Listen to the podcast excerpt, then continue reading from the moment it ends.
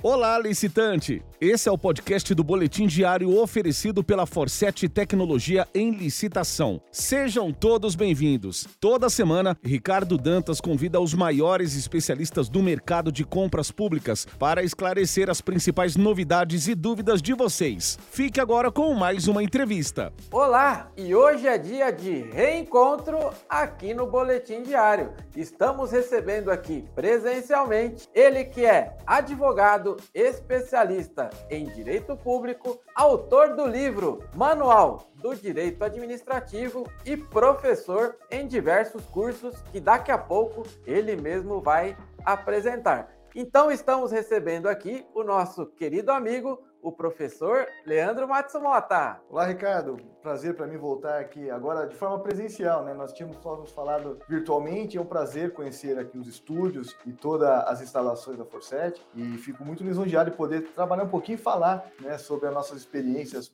profissionais, acadêmicas relacionadas a licitações que movimenta milhões nesse país, né? Movimenta milhões, é importante também que isso aí todos os nossos telespectadores possam assistir e se entusiasmar a participarem de compras públicas. O Leandro participou com a gente em alguns eventos presenciais, sempre dando um show, e eu queria muito que tivéssemos aí esse encontro agora presencialmente aqui na na Forset. Leandro, ah, no início aqui também, se você puder falar, né, quanto você já leciona em diversos cursos também, para que o pessoal já possa te conhecer e, se possível, já vou emendar aqui com uma pergunta, né, porque você fala muito bem, principalmente aqui nas suas redes sociais, já não deixem de seguir o professor Leandro, você fala muito bem aí sobre a contratação direta, né, sobre a compra direta, um assunto tão importante, deixado de lado por muitos licitantes, muitas vezes o gestor público tem dúvida de como fazer fazer isso, então, por favor, o espaço é seu, professor. Olha, é, na verdade, quando a gente fala de compra direta, eu particularmente, particularmente fico muito tranquilo e gosto de falar sobre o tema, porque ah, participei durante muito tempo e ainda participo da administração pública, não é? E talvez uma das grandes preocupações que o gestor público tem, o prefeito, o secretário, é com a velocidade com que possa ser contratado um objeto ou um serviço. E a, a contratação direta é uma forma mais simplificada, uma forma mais é, dinâmica de contratação, mas que ao mesmo tempo ela precisa ser é, os ritos procedimentais. E agora com a nova lei, com a 14133, nós tivemos algumas mudanças significativas. E já vou dar um recado aqui para todo mundo que nos assiste. Eu sei que a capilaridade do programa ela vai muito longe, né? Enfim, é, gestores públicos, empresários, é, fornecedores, enfim, todo mundo que está assistindo, que agora na 14133, a dispensa é, imotivada, enfim, a contratação direta de forma imotivada virou crime, né? Então a preocupação é para o gestor público deve ser mais é, redobrada por conta exatamente desse dispositivo. Agora, Agora, a contratação direta de forma indevida, seja por dispensa ou por inexigibilidade, ela passou a ser um crime. Então, isso aí também, além de todas as consequências de improbidade administrativa e coisas do tipo, ela ainda passa a ser tipificada como crime. O que, é, sem sombra de dúvida, deixa aí o radar mais atento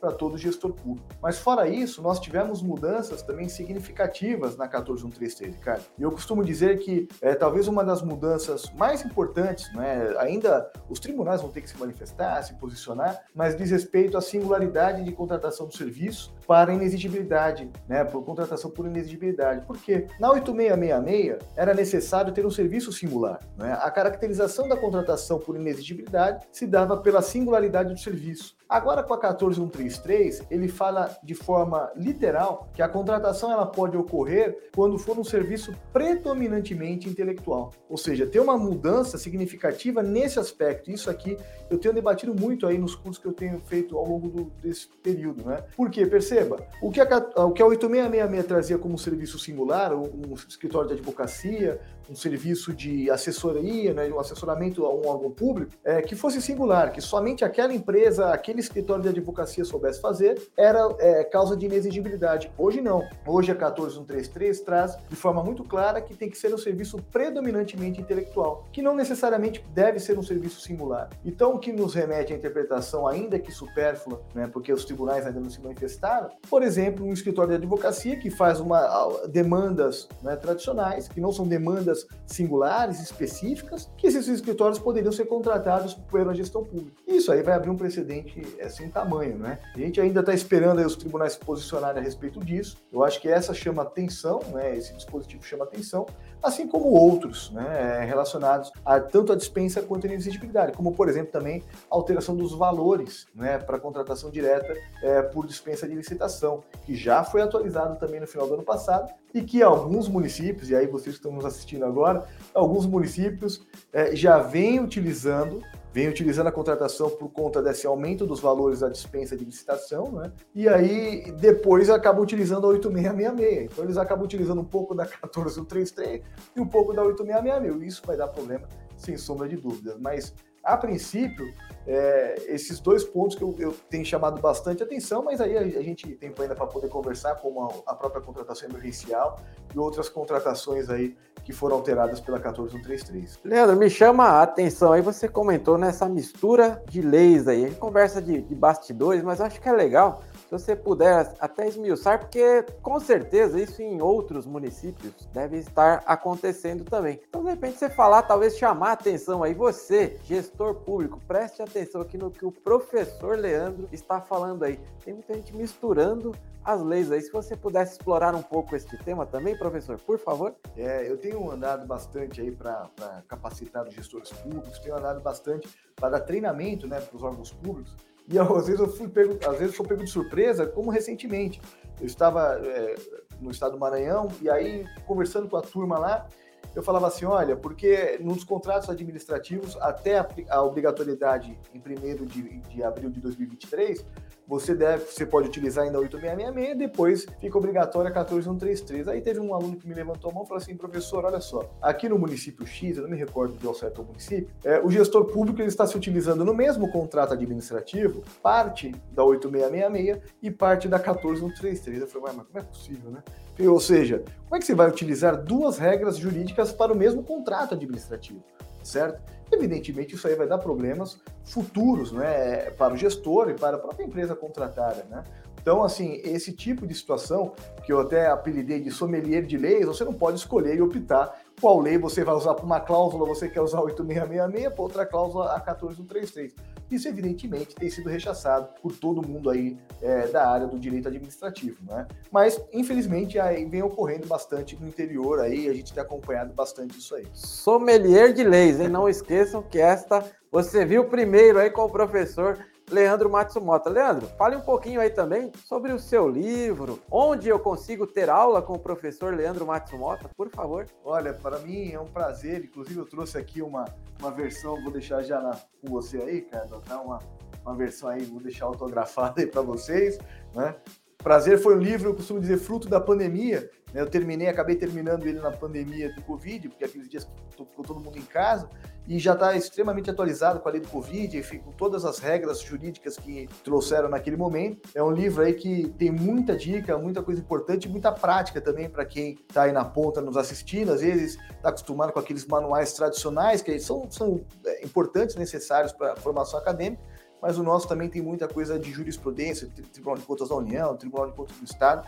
Eu acho que é importante para quem está na ponta, né, para aquele gestor público, para aquele secretário municipal que às vezes carece de informação e precisa aí estar tá participando conosco. Mas tá aí, então. Vai uma... compor o nosso cenário aqui agora. Opa, maravilha, maravilha. Então fica a dica aí para todo mundo que está nos assistindo, além da parte acadêmica dele, tem a parte prática. Eu acho que é muito importante que aí tanto é, eu tenho essa preocupação com a Forset, enfim, a, Acho que a ideia é levar conhecimento e tranquilidade para o gestor público para poder fazer a melhor compra, a melhor contratação com segurança jurídica. Professor Leandro, eu já deixo mais uma vez aqui a dica, uma pessoa com muita experiência, apesar, apesar de ser aí o jovem professor Leandro, tem muita experiência, então não deixe de segui-lo, de acompanhar. Eu também já quero colocar aqui para que você fale da importância da capacitação do gestor público. E antes que você pense, nós não vamos falar de venda de treinamento aqui, tá? A gente quer falar da importância da capacitação, porque o professor tem ministrado diversos treinamentos, não é agora só não, tá?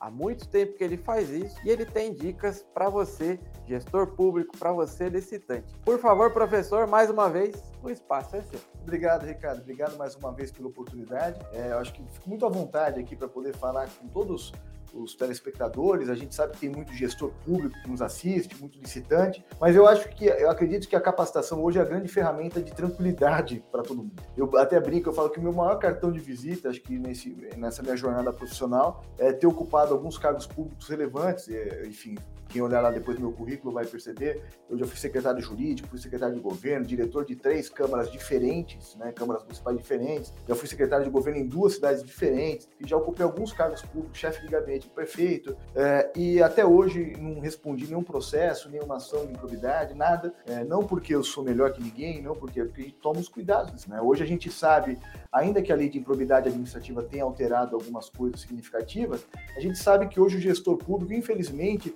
ele está muito à margem, né? E muito, é, fica muito limitado, às vezes, às questões legais, e que na, naquela velocidade de querer fazer as coisas e, a, e a, o confronto com a lei acaba depois tendo processos, problemas jurídicos, né? Que acabam se arrastando durante anos.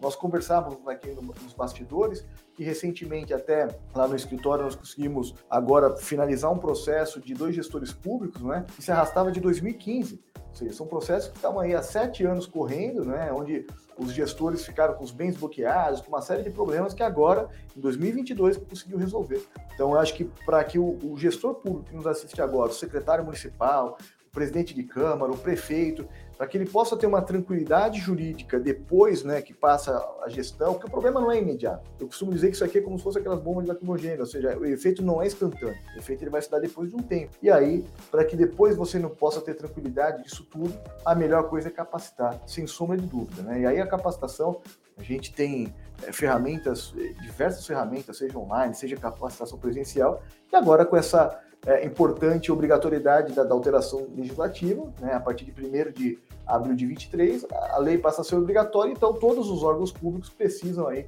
ter essa capacitação. Acho que aí, a, além de ter uma necessidade é, é, pessoal das pessoas de terem um treinamento, acho que agora existe uma existe obrigação legal também que todo mundo precisa aí passar por essa atualização.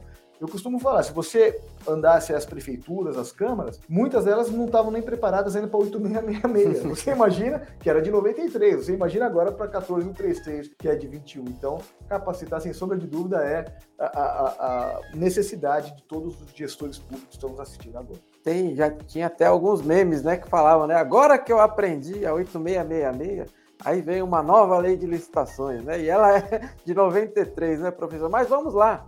Você mencionou aí de bastidores, né? Este caso, eu acho que é legal até frisar isso. Um caso de 2015 que está sendo resolvido agora em 2022. Talvez aí o gestor público não tenha se atentado ao que ele está falando, né? Porque uma coisa é a teoria. Ele está falando aqui de um caso prático, né? Se você puder explorar só um pouquinho a mais aí, Leandro, por favor. Claro, e na verdade, às vezes, Ricardo, eu costumo dizer, o gestor público às vezes se preocupa falando assim, ah, mas quem responde é só o prefeito, quem responde é só o secretário, não. Nós temos casos práticos onde quem responde são aquelas pessoas que passaram o processo, por qual tramitaram o processo. Aquele servidor que fez a cotação, aquele servidor que deu início, o servidor que assinou o termo de referência. Ou seja, são todas as etapas, e agora que a própria lei fala da segregação de funções, né? São servidores que passam a etapa a etapa do processo e que acabam ficando com a sua assinatura dentro daqueles autos e que esse processo vai acabar se arrastando depois para muita gente. Então, daí essa preocupação que, que nós temos aí, principalmente quem, quem milita nessa parte jurídica processual, é justamente nesse sentido, de você treinar essas pessoas, dar instrumentos e ferramentas para que elas possam ter segurança depois, durante anos, é, e não ter problemas jurídicos com relação a isso. Eu acredito que o Ministério Público ele não queira é, perseguir, não queira. É, ele, o Ministério Público ele quer a correção das coisas, né? a correção dos fatos.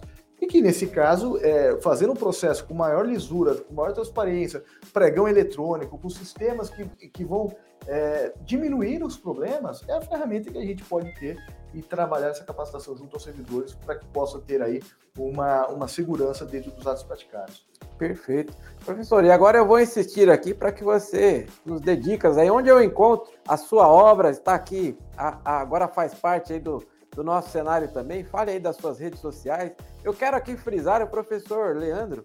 Foi um dos primeiros que eu vi aí, nova lei de licitações. Ele já começou a fazer diversas lives, entregar conteúdo, uma boa leitura da lei. Isso que fique registrado aqui, porque você a, a, a, procurou dividir conosco, né? sempre aí o seu, o seu conhecimento. Então que fique registrado aí. Vamos lá, onde eu encontro a obra, onde você seleciona, por favor, professor? Hoje a obra ela está nos, maiores sites, né? Está na Amazon, enfim, todos os sites, os maiores sites aí que nós temos.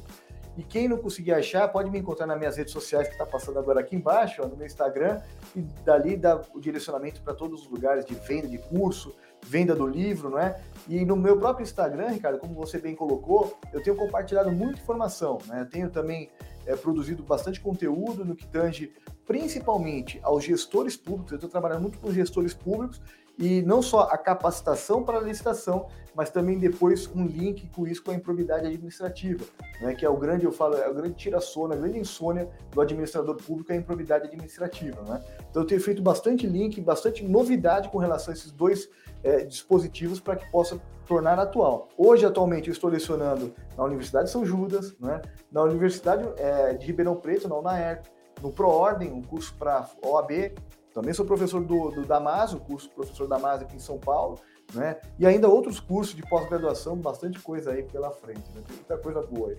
Então, se por algum motivo você tinha dúvidas aí, tá? o, o quanto o professor Leandro é uma, uma pessoa importante para o tema licitações públicas, o quanto ele domina o tema, ele mesmo falou aí. E ele é de uma simplicidade incrível, então não deixem de conhecer aí o professor Leandro Matsumoto, ele responde, mande lá um direct, ele é muito ativo aí nas, nas redes sociais também. E em breve traremos aqui também novidades referente ao professor Leandro Matsumoto. Leandro, foi um prazer recebê-lo aqui de verdade dentro do estúdio. Esse encontro já era esperado há bastante tempo. Espero que você venha mais vezes aqui. É sempre um prazer recebê-lo aqui com novos temas. Venha nos visitar, que eu tenho certeza que todos aqui são, uh, seremos né, brindados aí com o seu conhecimento. Muito obrigado. Se quiser fazer a sua saudação final, fique à vontade, por favor, professor. Ricardo, eu que agradeço mais uma vez a oportunidade. Para mim é um prazer é, estar aqui com vocês e colocar é, à disposição, não só aqui na Forset, não aqui só no canal, mas também em todas as redes sociais da Forset, enfim, tudo aquilo que eu puder ajudar e contribuir com os estudos de licitação e contratos administrativos, eu estou à disposição. Perfeito. E com a vinda do professor Leandro Matsumota, reforçamos o compromisso de que licitação é o nosso negócio. Muito obrigado, professor. Eu que agradeço. Este foi o podcast do Boletim Diário disponível no Spotify, Google e Apple Podcasts, Castbox e no seu agregador de podcasts preferido. Não deixe de seguir licitaforset em todas as redes sociais e acessar www.elicitação.com.br para começar a vender ao governo com a gente.